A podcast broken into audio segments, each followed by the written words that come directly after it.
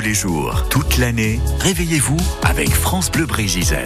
Alors d'accord, hein, bon, c'est quand même euh, pas mal de pluie attendue toute la journée, mais on peut espérer quand même que ces pluies se calment au moment du premier grand concert des Jeudis du Port, des Jedi du Port, comme vous le disiez aussi sur Facebook, euh, pour le concert entre autres, hein, celui de Fishback, mais aussi celui d'Axel Bauer.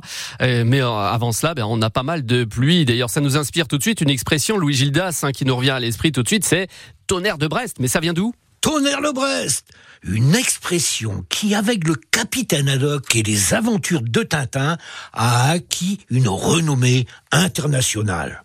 Mais si Hergé, le créateur de Tintin, a popularisé l'expression, il n'en est pas l'inventeur. En effet, plusieurs versions se disputent l'origine. Ainsi, l'historien Bruno Calves découvre que dans la nuit du 14 au 15 avril 1718, au petit matin, un orage de tous les diables éclate sur le Finistère.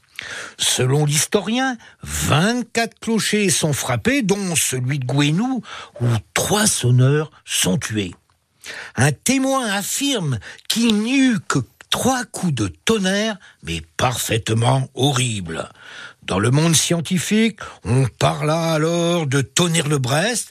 Cela permit à ces scientifiques de découvrir l'électricité et l'on travailla sur les moyens de se protéger de la foudre. Au fil des ans, la presse s'est emparée de l'expression et lorsqu'en 1920, un malheureux ouvrier est foudroyé, on dit qu'il a été victime du de Brest. C'est une version. Mais il en existe d'autres, liés au bagne de Brest et aux évasions de forçat.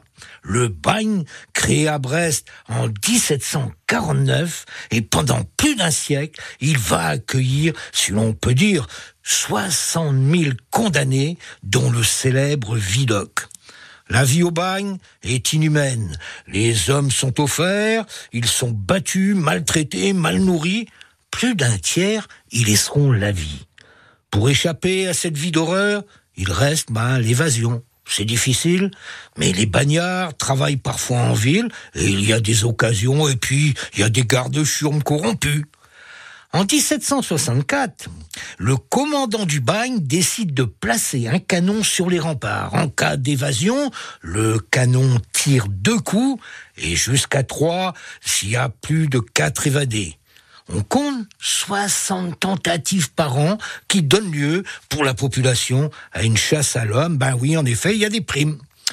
Ce serait, pour certains, l'origine du tonnerre de Brest, mais rien n'est moins certain. On évoque aussi que depuis le début du XXe siècle, on faisait donner un coup de canon à l'embauche et à la débauche de l'arsenal. Mais pour des raisons d'économie, en 1924, le ministre de la Guerre mit fin à cette tradition. Elle fut remplacée par une sirène que j'ai personnellement connue.